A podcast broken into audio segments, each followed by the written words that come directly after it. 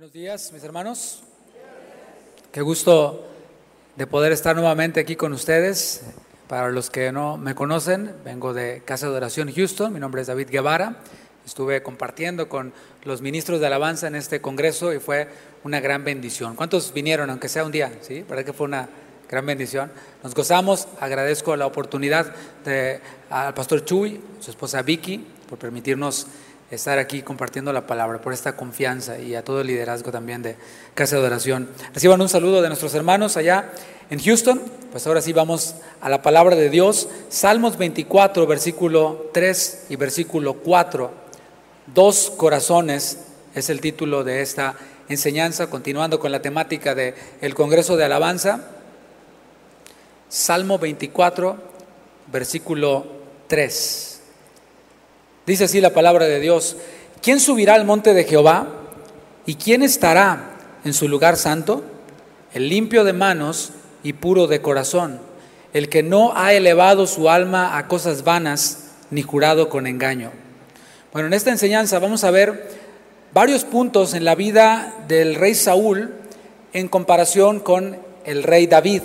Voy a hacer algunas aplicaciones en el área del servicio en la música, aunque esto nos, aplica a todos. Podemos aplicarlo si estás sirviendo en alguna otra área o en tu vida cristiana en general. Y, y podemos preguntarnos o nos estaremos preguntando durante esta enseñanza, ¿a cuál me parezco? ¿A Saúl o a David? ¿O a cuál me quiero parecer? ¿A Saúl o a David? Voy a recordar brevemente la definición de la palabra corazón que se estuvo repitiendo durante el Congreso.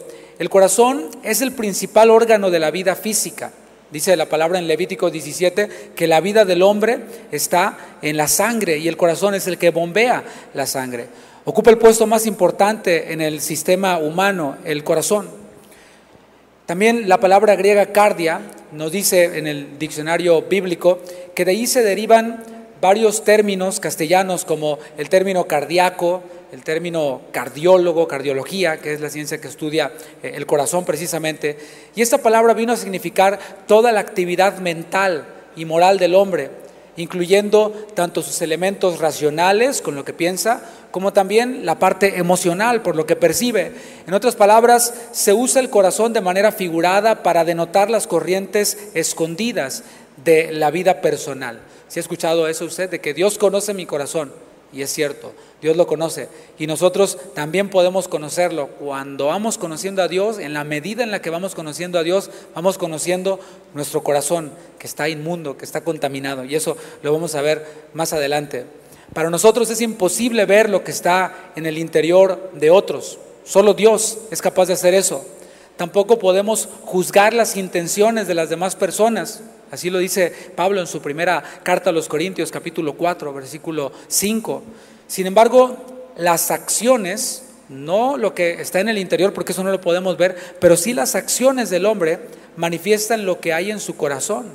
Proverbios capítulo 4, versículo 23 afirma esto. Dice, porque, perdón, sobre toda cosa guardada, guarda tu corazón, ahí está, porque de él mana la vida. O sea, tu manera de vivir refleja lo que hay en tu corazón. La nueva traducción viviente dice que el corazón determina el rumbo de tu vida. Así que no podemos ver lo que está dentro, pero las acciones externas manifiestan en muchas ocasiones lo que hay dentro. Vayamos de lleno con estos dos personajes que están ahí en las escrituras. Vamos a estar viendo muchos versículos, están en la pantalla, así que puede con toda, con toda confianza verlos ahí y anotarlos si alcanza a anotarlos. Primero vemos a Saúl quien tenía un corazón contaminado. No voy a hacer spoilers si digo esto, porque ya todos conocemos la, historia del rey Saúl y del rey David. Él tenía un corazón contaminado. El nombre Saúl significa deseado, significa implorado. Y él precisamente fue pedido por el pueblo. Fue el pueblo eligiendo a su gobernante, cuando era Dios quien gobernaba directamente a su pueblo a través de los jueces, el pueblo de Israel empezó a ver cómo las otras naciones tenían reyes majestuosos y pidieron un rey, quisieron ser iguales a las otras naciones. Primero de Samuel capítulo 8 versículo 4 nos expresa eso y dice, entonces todos los ancianos de Israel se juntaron y vinieron a Ramá para ver a Samuel. Y le dijeron, he aquí tú has envejecido y tus hijos no andan en tus caminos, Por tanto, constitúyenos ahora un rey que nos juzgue, como tienen todas las naciones. Pero no agradó a Samuel esta palabra que dijeron, danos un rey que nos juzgue. Podemos ver cómo el pueblo insistió en su deseo, un deseo que no estaba dentro de la voluntad de Dios, pero insistió. Y entonces cuando nosotros insistimos en cosas que están fuera de la voluntad de Dios, el Señor muchas veces nos concede eso que nosotros le estábamos pidiendo, pero no como una respuesta a nuestra insistencia, sino como una manera de juicio para que nosotros podamos aprender. Y así, aplicándolo al cristianismo del día de hoy, parece que hoy la música cristiana, o dicho de una mejor manera, la alabanza y la adoración se ha convertido en un mercado, en un mercado el cual le llama la atención a los que promueven productos, a los que desean ganar dinero se convirtió ya en un mercado, se rige más por lo que la gente quiere, por lo que la gente desea. Hace años, cuando yo estaba en la farándula, había un, distribuidor de, una compañía cristiana muy conocida que él se encargaba de hacer como sondeos de mercado. La, tecnología no estaba tan avanzada como ahora y él hacía como sondeos de mercado para ver qué era lo que más estaba pidiendo la gente. Él iba a las librerías cristianas y los libreros les decían a los distribuidores, este es el estilo que me están pidiendo o este cantante o este estilo está pegando y bueno, ellos se dedicaban a producir más música de lo que estuviera teniendo éxito. Vaya, como si fuera un mercado, la alabanza y la adoración. Está arraigada la cultura de consumidor. El cristiano ya no es un adorador, sino que es un consumidor y se deben de llenar sus expectativas. De igual forma que en el mundo, la credibilidad del alabancero, del director de alabanza, la, la, credibilidad depende de las reproducciones que tenga en YouTube, en Spotify o en estas otras aplicaciones. Esa es la credibilidad que le da el mundo. Bueno, igual, Ahora en el medio cristiano está ocurriendo lo mismo. En cambio, David, por otro lado, vemos que no fue pedido por el, por el pueblo. De hecho, ni su papá lo consideró como, una posibilidad. Presentó a todos sus hijos, menos al de atrás, menos a David. No, este no, David, él está allá, con las ovejas. No fue considerado por su padre. De hecho, si lo pensamos, David pudo permitir que eso le dañara su corazón decir, no, es que mi papá no me consideró, solo a mis hermanos, pero no, no, él se movió hacia adelante. El hecho es que David no fue pedido por el pueblo, tampoco se autoproclamó como rey.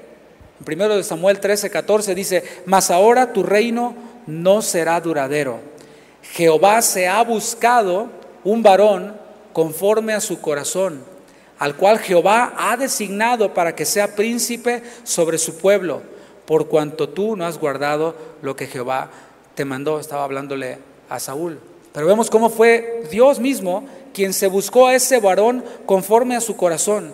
Y es que servir a Dios, sea en cualquier área o en la alabanza, es algo muy deseado por muchos, sobre todo la alabanza. Todos quieren estar en la plataforma. Ahora durante el Congreso está un perrito, se subió, aquí, aquí andaba ya. ¿Sí lo vieron algunos? Ni se quiso disipular ni nada, nomás se quiso subir a la plataforma directamente, ¿no? Bueno, sí, muchos quieren estar acá arriba. Ahí estaba el perrito en la plataforma, bien contento, ¿verdad? Hasta traía su playera del color de, tu palabra cantaré. Y es que muchos desean la visibilidad, muchos desean estar al frente, que todos los vean. pueden haber muchos músicos, pueden haber muchos cantantes que lo hagan bien, que hagan bien lo que hacen, pero el Señor está buscando y llama a personas según su corazón. No personas perfectas, pero sí personas dispuestas a obedecer al Señor. Veamos de nuevo a Saúl, otra, otro elemento en su vida que es trascendental. Podemos ver cómo Saúl no fue regenerado, no tuvo un encuentro con Dios real. En 1 de Samuel 10, versículo 10, vemos cómo describe esto y nos da aquí luz acerca de eso que te estoy diciendo. Dice, y cuando llegaron allá al collado, he aquí la compañía de los profetas, que venía a encontrarse con él, y el Espíritu de Dios vino sobre él con poder y profetizó entre ellos. Y aconteció que cuando todos los que le conocían antes vieron que profetizaba con los profetas, el pueblo decía el uno al otro, ¿qué le ha sucedido al hijo de Cis? Saúl también entre los profetas. Y alguno de allí respondió diciendo, ¿y quién es el padre de ellos? Por esta causa se hizo proverbio, ¿también Saúl entre los profetas? Pues hasta una canción compusieron porque les llamó la atención, les sorprendió que Saúl estuviera entre los profetas. Un comentarista escribe, Saúl no fue un hombre nuevo, solo fue un hombre diferente.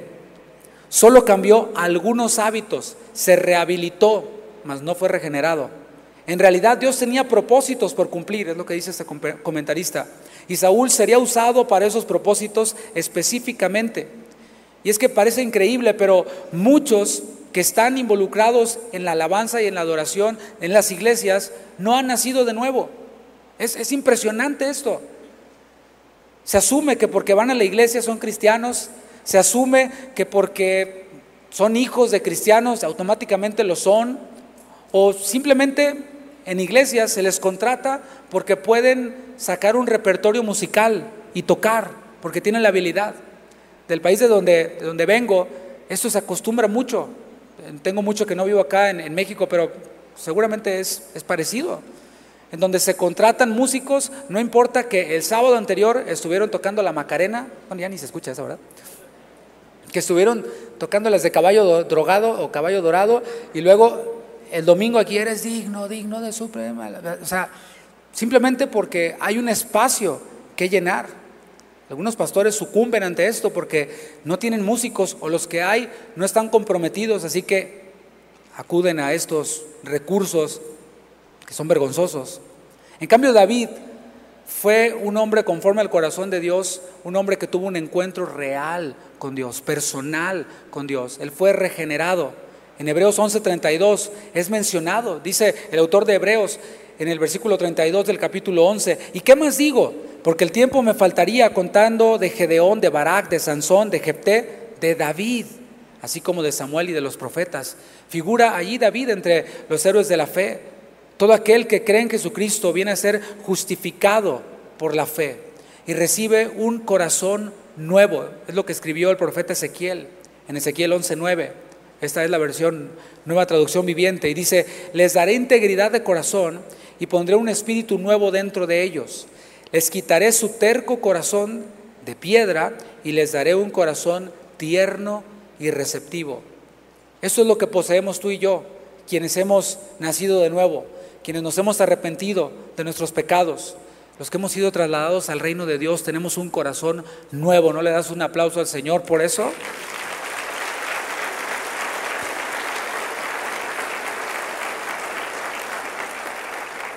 Ahora, el que tiene un corazón nuevo no viene a ser perfecto a los ojos de Dios, como Él ve a Cristo, no nos ve a nosotros, pues sí somos perfectos. Sin embargo, estamos en esta realidad de que tenemos todavía un cuerpo de muerte, el corazón nuevo está en un cuerpo de muerte.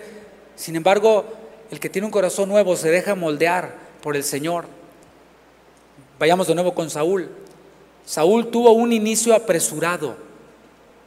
Eso es algo que vemos. Comenzó a funcionar de forma apresurada. Ocurrieron un par de eventos y ya la gente estaba diciendo, ¡viva el rey! Y Saúl se la creyó. Dijo, claro, yo, yo era lo que estaban esperando, era lo que ustedes necesitaban. De la misma forma, hoy estamos acostumbrados a lo express. Lo queremos todo rápido. Tenemos teléfonos inteligentes que van a una alta velocidad y abren las páginas súper rápido y cuando se tarda tres segundos estamos queriéndolo tirar a la basura y comprar uno nuevo. Algunas personas llegan a la iglesia con su agenda personal. Simplemente fueron aficionados, les gustaba el karaoke, les gustaba cantar o con el mariachi y cuando llegan a la iglesia ven a gente cantando y dicen, a mí me gusta eso y llegan ya con su agenda personal. Y cuando no se les da la oportunidad, inmediatamente, ¿qué hacen? Cambian de iglesia. Así se van al lugar en donde les den la oportunidad. No les interesa el discipulado, que fue lo que Jesús mandó a sus discípulos. Dijo en Mateo 28, vayan y hagan discípulos. No dijo, vayan y hagan cantantes. No dijo, vayan y hagan músicos. Dijo, vayan y hagan discípulos. Ahora, los discípulos pueden ser cantantes, pueden ser músicos, pueden ser ujieres, pero somos primeramente discípulos. Es necesario que primero seamos discípulos antes de hacer, ser antes de hacer. Y muchos simplemente cuando no se les da la oportunidad, pues se van, no les interesa tampoco el compañerismo con otros cristianos. quieren llegar así como Luis Miguel, subir así por, por abajo o por arriba y, que los vean y luego salir por la puerta de atrás con guaruras y dar conferencia de prensa, ¿no? Muchos quieren hacer eso. A muchos no les interesa ser pastoreados y muchos de los que admira la gente, eh, la cristiandad, no tienen un pastor a quien rendirle cuentas, no tienen un pastor quien, es, quien les discipline, quien les exhorte, quien les revise sus letras. Simplemente son artistas. Y de nuevo, lo peor es cuando las iglesias sucumben ante las expectativas de tales personas. Dice, para que no se me vaya el hermanito, lo voy a subir a la alabanza, lo voy a poner a cantar para que no se me vaya. Eso es lo peor que se puede hacer. En cambio, vemos en David, el corazón de este adorador, un corazón paciente. Él esperó, después de que fue ungido como rey por Samuel, regresó a apacentar las ovejas. No puso nada en Instagram ni en nada. Simplemente se regresó a hacer lo que había estado haciendo. La edad de David cuando fue rey es incierta, pero algunos dicen que esperó hasta los 30 años, o sea, aproximadamente 15 a 16 años de espera. ¿Te imaginas? Te digo que algunos quieren ya la semana estar arriba de la plataforma. David lo que hacía era desarrollar funciones menores. Por ejemplo, tan pronto regresó allí con las ovejas, después al poquito tiempo fue llamado para ir y llevarle las tortas a sus hermanos que estaban en la batalla. a llevarle los lonches. Era el mandadero, David. ¿Qué te parece? Y a muchos no les gusta. No, no, ¿cómo si yo sé tocar la tuba de esta manera impresionante? No, no digo ningún instrumento para no aludir a nadie, ¿no? ¿Cómo voy a andar yo limpiando? No, olvídalo. recoger el cable, no, jamás. ¿No? Muchos simplemente se resisten a eso. Pero David no, David les llevó las tortas ahogadas, los tacos, lo que haya sido a, a sus hermanos. En algún momento fue a tocar música para calmar el espíritu que atormentaba a ese rey loco llamado Saúl. No solo eso, David también esperaba, sabiendo que ya había sido ungido como rey, soportaba las lanzas que le tiraba Saúl. Le perdonó la vida en una ocasión. Y bueno, no estoy haciendo un dogma de que haya que esperar 15 años antes de subir a la alabanza. Si nos está viendo algún pastor o está aquí, no, no es que hay que esperar 15 años, ¿verdad? Por favor. El que tiene un corazón como el de David sabe esperar. Ese es el principio. Que el que tiene un corazón como el de David espera el tiempo en el que su pastor, sus líderes crean prudente para que pueda comenzar. Mientras tanto, ¿qué se hace en esa espera? Porque las esperas no son esperas pasivas, sino esperas activas en Dios. ¿Qué se hace mientras que se espera? Aprender, aprender del Señor, crecer espiritualmente, madurando en Cristo. 1 Timoteo 3:6 dijo Pablo al joven pastor, no un neófito, no sea que envaneciéndose caiga en la condenación del diablo. O sea, no pongas a un nuevo creyente no solo porque sabe cantar, lo subas a cantar. Espera a que deje de ser un neófito, un nuevo creyente. Porque a veces se está dirigiendo la alabanza y dice uno cada cosa. Algunos dicen cada cosa cuando están ministrando. Vamos a orar, hermanos, para que Satanás se convierta. Sí. O sea, cosas así como esas. Cuando llegué yo de la farándula a, a casa de oración, fue, fue difícil para mí, porque yo ah, no sabía orar, yo sabía decretar, sabía atar al diablo y todo eso, y de pronto estar dirigiendo la alabanza, yo me sentía que tenía que aprender, y bueno, obviamente me dediqué a eso. Es responsabilidad de la iglesia disipular a todos los que van a servir, y con un poco más de intensidad, diría yo, aquellos que son más visibles, a los que cantan, a los que tocan los instrumentos. Y yo le doy gracias a Dios por, por este evento que acaba de pasar, eventos como estos, porque nos sirven como material de estudio. Un servidor aquí en, nuestra congregación hemos tomado las enseñanzas del Congreso y las hemos ofrecido como un discipulado a los músicos, a los cantantes, a, a los hermanos en nuestra congregación, para que tengan estos principios. Yendo de nuevo con Saúl, hay una característica que de hecho mencionábamos durante el, el Congreso, alguien, alguien la mencionó, no recuerdo quién, pero a Saúl le gustaba autopromocionarse, le gustaba mostrarse, que lo vieran. En 1 Samuel 13:3 dice, y Jonathan atacó a la guarnición de los filisteos que había en el collado y lo oyeron los filisteos. E hizo tocar Saúl trompeta por todo el país, diciendo, oigan los hebreos, que se vea, ¿eh? Que se vea. Y todo Israel oyó que se decía, Saúl ha atacado a la guarnición de los filisteos y también que Israel se había hecho abominable a los filisteos y se juntó el pueblo en pos de Saúl en Gilgal. O sea, hizo tocar trompeta, que se vea lo que estoy haciendo. Es ese que siempre quiere salir en la foto, siempre quiere estar en esa jonjolía de todos los moles, ahí quiere estar, siempre. Incluso Saúl mandó hacerse un monumento en Gilgal, eso está en 1 Samuel 15, 12 no le bastó con tocar trompeta, también se mandó a hacer su monumento ahí de Saúl, quién sabe cómo estaba, para que todos lo vieran, para que todos lo admiraran. Y un corazón contaminado no pierde la oportunidad. Digamos que no para estar en todo, pero sí para hablar siempre de sí mismo. Esa es una muy mala costumbre. Decía que no podemos ver lo que está en el interior, pero sí podemos escuchar las palabras y ver las acciones de las personas. Y cuando hay alguien que se la pasa hablando de sí mismo, y yo, y yo, y yo, y el yo, yo para arriba y para abajo, ahí podemos ver a un corazón contaminado. Así que preguntémonos nosotros si nosotros mismos no somos de, de esos que siempre están hablando de sí mismos. Hay muchos que les encanta estar nominados en los premios de música cristiana, lo dejaría yo entre comillas. Unos van más allá, se van a lo grande y les gusta caminar en las alfombras rojas, en los Grammys, para supuestamente brillar la luz de Jesús, o será el brillo del Grammy, no sé. Hay formas más sutiles en las que se cae en esto de la autopromoción. No tengo tiempo, pero creo que podemos imaginarlas. En cambio, David era un hombre humilde. Él reconocía, reconocía, perdón, que lo que hacía no lo hacía con su fuerza, sino con la fuerza de Dios. ¿Te fijas dónde está la gran diferencia? Una cosa es estarme promoviendo, estar diciendo yo soy lo máximo y yo he hecho y yo y yo y yo. Y por otro lado es, sí, hice esto, pero no lo hice yo, sino que lo hizo Dios a través de mí. Fui yo únicamente un canal. En primero de Samuel 17, cuando estaba David frente a ese gigante, Goliat, fíjate las palabras de un corazón puro. Entonces dijo David al filisteo, Tú vienes a mí con espada y lanza y jabalina, mas yo vengo a ti en el nombre de Jehová de los ejércitos, el Dios de los escuadrones de Israel, a quien tú has provocado. Él no pensaba en sí mismo, él pensaba en Dios, pero fíjate bien, pensaba también en el pueblo, pensaba en colectividad y no en una singularidad. Él pensaba en Dios y decía, yo no vengo con mis fuerzas. Por eso tiró esas piedras con toda la seguridad, con toda la fe, con toda la certeza.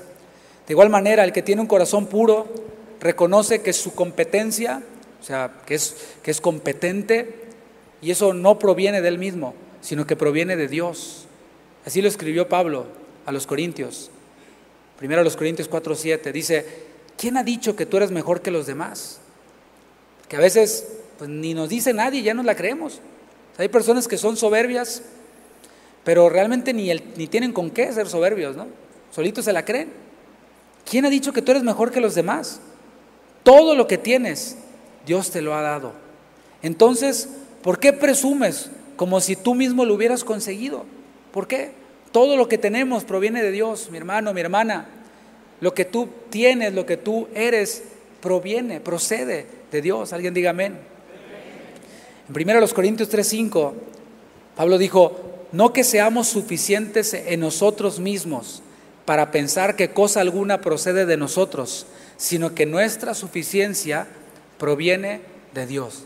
Ahí está, la palabra siempre nos deja esto, porque en el momento en el que nos la creemos y pensamos que nosotros mismos conseguimos lo que tenemos, comenzamos a transformarnos en bestias, como Nabucodonosor, como nos enseñaba el pastor Benjamín Lázaro. Otro punto que vemos en Saúl yendo con él, es que era una persona que no se sujetaba a la autoridad.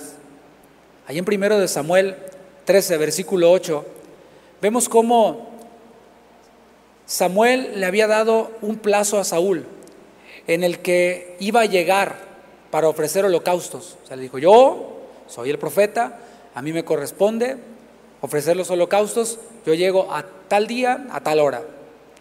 Pero Saúl veía el tiempo y veía que no llegaba el profeta, se desesperó y él mismo ofreció el sacrificio.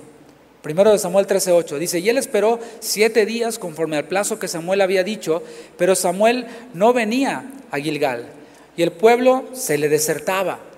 Entonces dijo Saúl, traedme el holocausto y ofrendas de paz, y ofreció el holocausto. Fíjate cómo Samuel no le dio una opción a Saúl. No le dijo, mira, voy a llegar a tal hora, pero si no llego, tú le das, échale tú. No, no le dijo eso. Y en ocasiones, algunos músicos, cantantes, servidores en la iglesia se toman atribuciones que no les corresponden. Peor aún, algunos dicen, el pastor me dijo, cuando es mentira. Y sacan su, su charolita, ¿no? De, el pastor dijo. Y ya con eso nadie puede decir nada. Y muchas veces es mentira. Eso es lamentable. Muchos hacen eso. En cambio, David, por otro lado, era una persona sujeta a la autoridad. Él, yo lo, admiro porque obedecía al mismo Saúl. O sea, obedecía a un rey que ya había sido desechado por Dios. Pero todavía no había llegado el tiempo de David. ¿Y David qué hacía? Se sujetaba a Saúl. Primero de Samuel 18:5 dice, y salía David a donde quiera que Saúl le enviaba. No decía, no, tú ya estás desechado, Saúl. ¿Para qué? Yo no te voy a hacer caso. Yo fui ungido como rey. No, no, no. Él obedecía y se portaba prudentemente. Y lo puso Saúl sobre gente de guerra y era acepto a los ojos de todo el pueblo y a los ojos de los siervos de Saúl. Era acepto, era admirado por los siervos de Saúl. ¿Cómo es posible que éste, siendo el rey legítimamente, esté obedeciendo a este rey que se volvió loco? Y es que un corazón recto reconoce la autoridad de la que está investido su líder. Incluso saliéndonos del ministerio de alabanza, hablando incluso de, la iglesia y hablando de cuando nosotros somos ciudadanos de los cielos en nuestros trabajos, porque ya también lo somos. No hay una separación, como nos enseñaban también en el, en el Congreso. Allá también somos hijos de Dios. No hay vida secular para el creyente. Y muchas veces nos tocan jefes difíciles de tratar, jefes impíos. ¿Y qué hacemos? ¿Somos como Saúl o somos como David? Y en el tema de la alabanza, volviendo con lo de la alabanza para que algunos descansen, hay algunos músicos que tienen habilidades y quizás el líder no tiene tantas habilidades o preparación o capacitación musical. Bueno, ahí es en donde a muchos se les es probado para ver si son como Saúl o ver si son como David. Hay veces que se pide una opinión. Oye, ¿tú qué opinas? Pero cuando no se pide, simplemente se ejecuta. Y ya está. No se nos está pidiendo opinión. Yendo con Saúl, él era una persona autosuficiente. Y a lo mejor tú dices, ¿a poco eso es malo? Bueno, según la Biblia, lo que hemos visto, nuestra suficiencia proviene de quién? De Dios, no de mí mismo. Auto es yo mismo, suficiente, suficiente en mí mismo. Pero lo estamos viendo. Y él demostró su autosuficiencia en un momento cuando había incertidumbre, ciertamente, en el pueblo, y él ignoró a Dios. Se centró únicamente en el rito, hay que cumplir. Jonathan había derrotado a los filisteos y hubo pánico en el pueblo a causa de esto. Y luego en 1 Samuel 14, 18, leemos, y Saúl dijo a Ahías, trae el arca de Dios, porque el arca de Dios estaba entonces con los hijos de Israel. Pero aconteció que mientras aún hablaba Saúl con el sacerdote, el alboroto que había en el campamento de los filisteos aumentaba e iba creciendo en gran manera. Entonces dijo Saúl al sacerdote, detén tu mano. Podemos ver aquí cómo el que tiene un corazón contaminado no consulta a Dios, no pide consejo, simplemente se avienta, es autosuficiente y cree que porque va a ser algo noble, o porque va a ser algo bueno, automáticamente ya es aprobado por Dios. ¿Cree eso? Bueno, no, yo lo estoy haciendo y esto es bueno. No le pregunté a Dios, pero seguramente Dios está de acuerdo. Bueno, eso es ser autosuficiente. El que tiene un corazón contaminado actúa en el impulso. Son esos que pues, se van de la iglesia por cualquier cosa. Llegan a otra y se van por cualquier cosa. Llegan buscando la mosca en la sopa, ¿no? Para poder irse. En cambio, David era alguien dependiente de Dios. El que es conforme al corazón de Dios no se mueve sin antes haber consultado con Dios. En las decisiones importantes y en las decisiones que parecen menos importantes. Pero de esas menos importantes, el, del cúmulo de ellas, formamos nuestra vida. Y el que es conforme al corazón de Dios, consulta con el Señor, aun cuando tiene los recursos. Esa es la dificultad en la toma de decisiones, es cuando tengo los recursos, cuando las puertas parecen abiertas, ¿qué hago? Ah, ya no consulto con Dios porque está, todo está sobre la mesa. No, no. El Hijo de Dios, aunque tenga los recursos, aunque estén las puertas abiertas, dice, Señor, ¿qué quieres que yo haga? Como dijo Pablo. ¿Quieres yo que vaya por aquí? Pero si tú me dices que no vaya, aún las puertas abiertas se hacen a un lado. Primero de Crónicas 14.8, vemos un ejemplo ahí. Primero de Crónicas 14.8. Oyendo los filisteos que David había sido ungido rey sobre todo Israel, subieron todos los filisteos en busca de David. Y cuando David lo oyó, salió contra ellos. Y vinieron los filisteos y se extendieron por el valle de Refaim. Entonces David, ¿qué hizo? Consultó a Dios, diciendo, ¿subiré contra los filisteos? ¿Los entregarás en mi mano? Y Jehová le dijo, sube, porque yo los entregaré en tus manos. Y aquí hay una aplicación para nosotros, reafirmando lo que decía hace un momento. Si decimos que Jesús es nuestro Señor, ¿cuándo dicen que Jesús es su Señor? Si decimos que Jesús es nuestro Señor, hagamos lo que Él nos dice. Está, simple, ¿no? O sea, no es solamente decir que Jesús es mi Señor, el que confesare con su boca que Jesús es el Señor, pero ¿cómo también? Creyendo en su corazón. Es una convicción del corazón. Así que cuando yo digo con mi boca que Jesús es el Señor, desde mi corazón he tomado la decisión de hacer lo que Él me diga que haga. Ahora, ¿cómo sé su voluntad? ¿Cómo sé lo que Él quiere para mí? Pues leyendo su palabra, primeramente, estando en comunión con Dios, estando atentos a lo que Él nos habla, también a través de nuestro liderazgo, de nuestros pastores, de nuestros hermanos de mayor experiencia. Así es como conocemos su voluntad. Yendo con Saúl nuevamente, otro punto en su vida era que era una persona desobediente a Dios autosuficiente, pero también desobediente a Dios, o sea, deliberadamente desobedeciendo a Dios. En un episodio muy conocido en la vida de Saúl, y es cuando Dios le da una orden clara. Le dice en 1 Samuel 15:3, ve pues, hiere a Amalek y destruye todo lo que tiene, y no te apiades de él Mata a hombres, mujeres, niños y aún los de pecho, vacas, ovejas, camellos y asnos. O sea, le da detalle a, Saúl acerca de lo que debía hacer. Destruir todo. ¿Qué hizo Saúl? En el versículo 9, mismo capítulo, dice, y Saúl y el pueblo perdonaron a Agag y a lo mejor de las ovejas y del ganado mayor, de los animales engordados, de los carneros y de todo lo bueno y no lo quisieron destruir, mas todo lo que era vil y despreciable destruyeron. Y es que el que tiene un corazón contaminado, escucha la instrucción, le escucha bien, pero hace lo que le da la gana, hace lo que quiere. Puede ser lo que le dice su líder, su pastor, lo escucha y dice, sí, pero yo lo voy a hacer como yo quiera. O peor aún, lo que directamente está escrito en la palabra. O sea, una cosa es una instrucción, que pues, obviamente no está en la Biblia, ¿verdad? O sea, conecta el cable, pues no está en la Biblia, ¿no? En algún libro de la Biblia, no.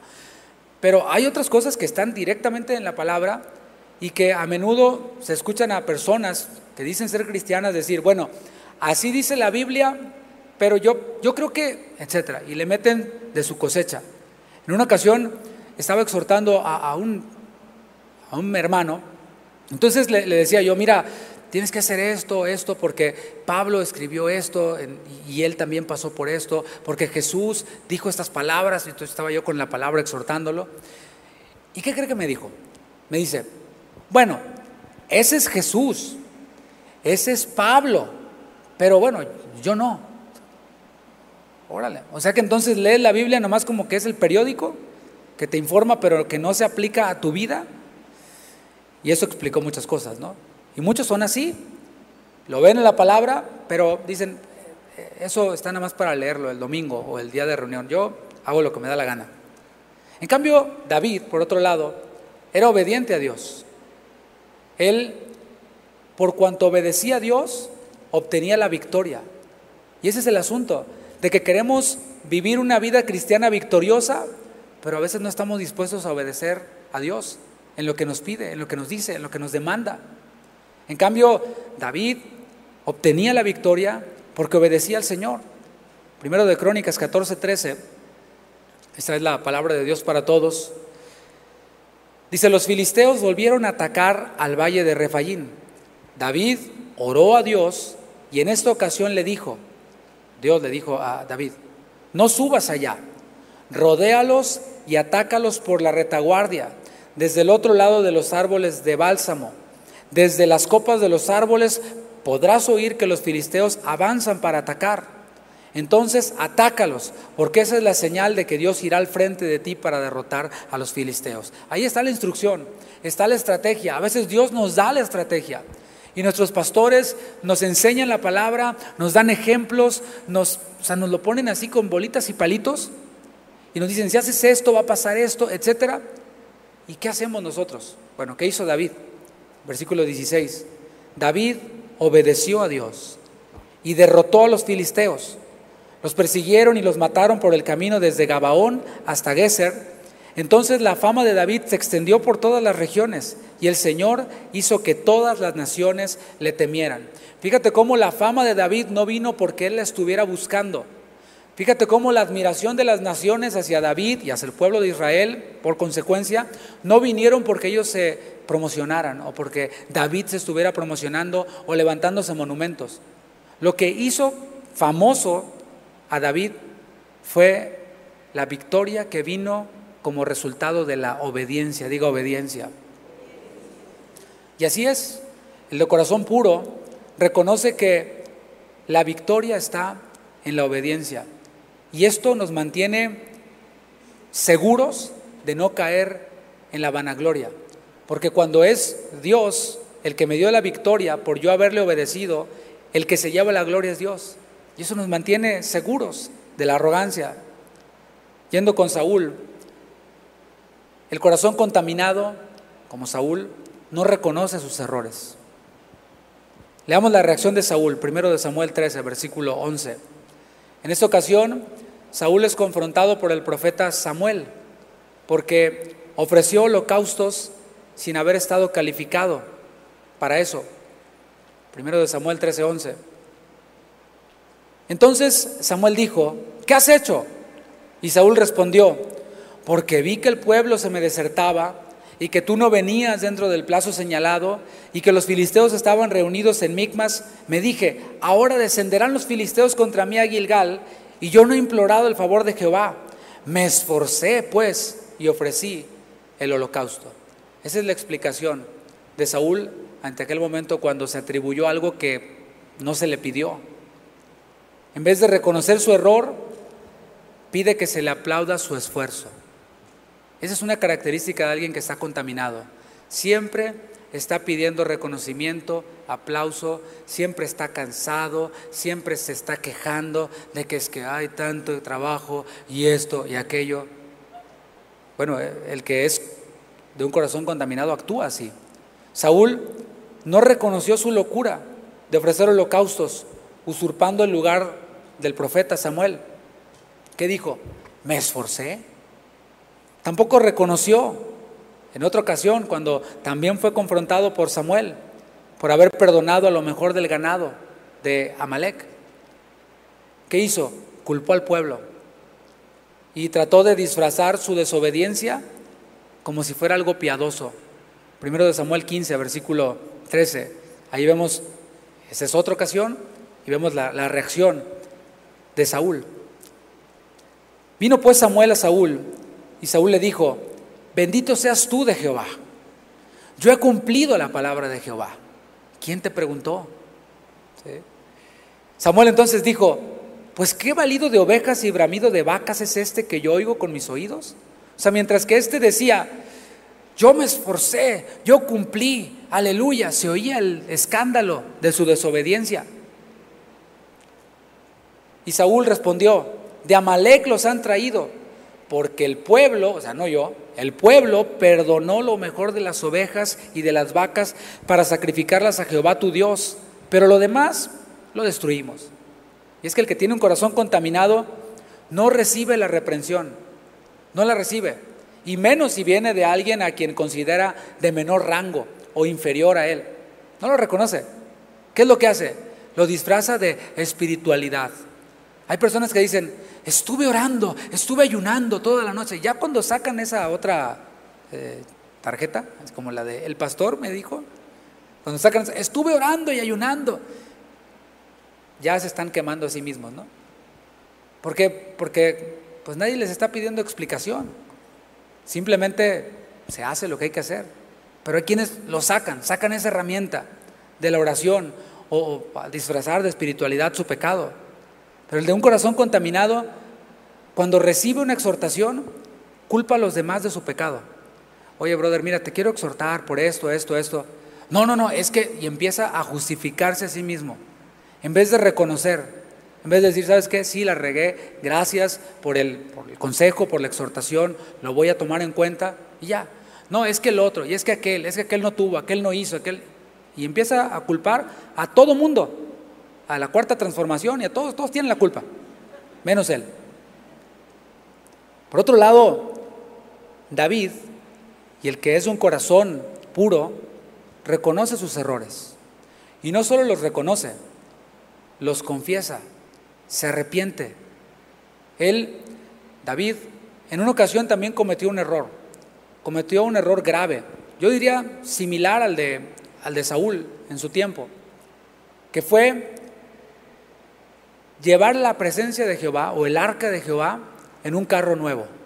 O sea, no se metió a investigar, no buscó, no indagó, no preguntó, simplemente se lanzó en su emocionalismo o en su, en su deseo, en sus buenas intenciones, llevó el arca en un carro nuevo.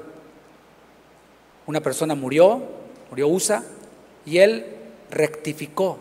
Dice segundo de Samuel 6, versículo 8, yo te lo leo, dice, y se entristeció David por haber herido Jehová a Usa.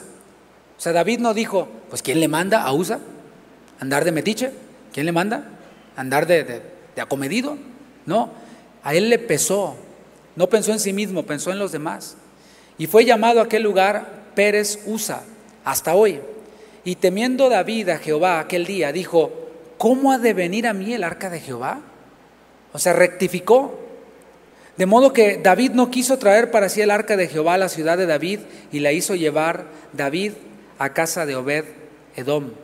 Podemos ver a David rectificando. No se rindió, no dijo, no, pues ya no voy a hacer nada, no, ya hay que se quede. No, rectificó, pensó, esta vez consultó. En otra ocasión, vemos al corazón de David, un corazón que escuchaba el consejo incluso de una mujer. Y en aquella ocasión, cuando David fue ofendido, fue menospreciado y rechazado, no lo dejaron pasar por el terreno de un hombre llamado Naval, un hombre malvado, pero que tenía una mujer piadosa.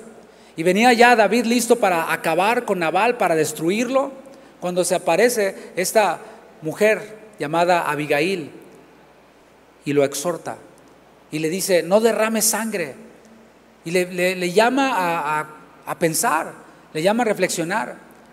Y David no le dijo, cállese, no. David escuchó a Abigail. Dice primero de Samuel 25, 32. Y dijo David a Abigail, bendito sea Jehová Dios de Israel, que te envió para que hoy me encontrases. O sea, él reconoció que fue Dios usando a Abigail, fue Dios usando a una mujer para hablarle nada más y nada menos que al rey. Bendito sea tu razonamiento y bendita tú que me has estorbado hoy de ir a derramar sangre y a vengarme por mi propia mano. ¿Qué te parece? Ese era el corazón de un hombre conforme al corazón de Dios. Esa era su actitud, su manera de pensar. También conocemos todos ese oscuro momento en la vida de David, cuando por causa del ocio, de no estar donde debía de estar, en el momento que debía de estar, cuando todos estaban en la guerra, él se quedó, se tomó un break, un descanso, como algunos cristianos se toman un break del cristianismo, ¿no? Dice, no, me voy a dar un tiempo, voy a deshacer mi fe por un rato, me voy a desconvertir por un rato y luego me voy a volver a convertir. Algunos piensan así, tienen esa, esa idea, esa filosofía. En aquel momento de ocio, de descuido, David sucumbió ante la tentación, sucumbió ante sus deseos, cayó en un terrible pecado. Tomó una mujer que no era suya, trató de encubrir su pecado matando al, esposo de esta mujer. Y fue algo terrible, sin duda. Nadie está minimizando. No hay pecados grandes y pecados chicos, porque todos costaron la sangre de Cristo. ¿sí? O sea, no estamos categorizándolo. Pero sí vemos a David cometiendo este horrible pecado y Dios envía a un profeta, al profeta Natán, para hacerlo entrar en razón, para llamarlo al arrepentimiento. Y le presenta una parábola, David muestra su justicia y es exhortado por Natán. Y le dice, ese hombre de la parábola que merece la muerte eres tú. Y David no dijo, ¿qué te pasa? Estás hablándole al rey. No, no dijo eso. Dijo, pequé contra Jehová. Fue lo que dijo David. No trató de justificarlo, no dijo, pues también Betsabé, ¿para qué se está bañando con la cortina abierta? No. No dijo, bueno, pues es que yo también tengo mis necesidades. No, no, no, no, no, no dijo nada de eso. Dijo, pequé contra Jehová. ¿Te fijas? ¿Cómo no se justificó? ¿Cómo no se excusó? Y también dijo Natán a David, también Jehová ha remitido tu pecado, no morirás. Aún aquel con un corazón puro, vemos aquí, puede caer, pero el justo que cae se levanta. ¿Por qué se levanta? Porque reconoce su pecado, porque se arrepiente de su pecado, es decir, cambia su manera de pensar en cuanto a la conducta que estaba teniendo y también recibe la disciplina de Dios, porque no fue así como que ya, mi se no pasa nada. No, no, el Señor nos enseña, nos disciplina, nos fortalece para recibir la disciplina precisamente. El de corazón puro recibe esa disciplina y también reconoce su necesidad de ser purificado. Dijo en el Salmo 51 el rey David, purifícame con hisopo y seré limpio, lávame y seré más blanco que la nieve. Esa palabra purifícame tiene implícito un reconocimiento de haber errado. O sea, estoy mugroso. El que está limpio no tiene necesidad de lavarse, dijo Jesús. Pero el que dice, Señor, purifícame, es porque está reconociendo que está sucio, que necesita ser limpiado, que ha pecado. Lo que busca el humilde es restauración. Pequé, me humillo, me arrepiento. Ahora, ¿cómo hago para apartarme de eso que me llevó a la caída? Es lo que busca el humilde, busca restauración en vez de apariencias. Cuando hay personas que son puestas en disciplina o son enviados a la banca, aunque no es la única forma de, poner en disciplina a alguien. Cuando alguien que está sirviendo en algún ministerio cae en pecado, se le remueve de lo que estaba haciendo, pero no como un castigo, sino para que pueda ocuparse en su restauración. es más importante que te restaures a que sirvas, por eso a algunos se les envía a la banca. Solo quería hacer esa, esa aclaración. Pero hay quienes cuando están en ese proceso de restauración sienten vergüenza y piensan que van a llegar a la iglesia y dicen, no me van a ver allá arriba, o no me van a ver sirviendo en lo que estaba sirviendo, ¿qué van a pensar? Bueno, el de un corazón puro no piensa así. Dice, ¿qué importa? Estoy necesitado de restauración. El que es humilde, el que tiene un corazón humilde, no exalta sus virtudes o sus purezas. No es que yo ayuno, yo doy mis diezmos de todo lo que gano y yo esto. No, no, no. Reconoce que es impuro, reconoce que necesita ser purificado, reconoce que cuando es Dios quien nos limpia, venimos a ser más limpios que la nieve. El humilde, el que tiene un corazón humilde, se deleita en el perdón de Dios y abre sus labios para publicar las alabanzas del Señor. Es lo que hace el de corazón humilde. Para ir concluyendo, mis hermanos, todos llevamos a un Saúl dentro. Estamos viendo dos corazones, el corazón de Saúl y el corazón de David. Pero déjame decirte, tú que dijiste, Jesús es el Señor, soy salvo, te quiero decir que tenemos un Saúl dentro de nosotros. Todos lo tenemos. Y ese Saúl debe ser aniquilado cada día. ¿Por qué? Porque el final de Saúl fue terrible. Saúl cayó en lo más bajo, consultó con adivinas, asesinó sacerdotes, cometió suicidio. En cambio, David aceptó la disciplina de Dios. David, quien reconocía que él podía ser el rey Saúl II, si no aniquilaba al Saúl que llevaba dentro. Aceptó la disciplina de Dios en su momento. La descendencia de David continuó, continuó perdón, con su obra. A él ya no le fue posible construir el templo o dedicarlo, construirlo con sus propias manos, sino a su hijo, Salomón. De la descendencia de David vino el Mesías. Podemos ver cómo terminó uno y cómo terminó el otro. La pregunta es, ¿cómo cuál quieres terminar tú? ¿Cómo cuál quiero terminar yo? ¿Cómo cuál quiero ser yo? Solo el limpio de manos, solo el de corazón puro puede subir al monte santo del Señor. Cristo fue quien lo hizo por nosotros. Te leo Juan 15, 3. Ya vosotros estáis limpios por la palabra que os he hablado. ¿Puedes darle gracias a Dios por eso? Te invito a que te pongas de pie. Dale un aplauso al Señor.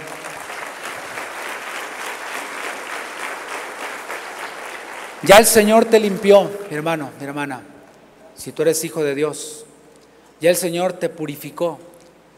Pero si hubiera alguien aquí que viene por primera vez, alguien invitado, alguien que no se ha arrepentido de sus pecados, alguien que no ha confesado con su boca que Jesús es el Señor, hoy el Señor te está llamando.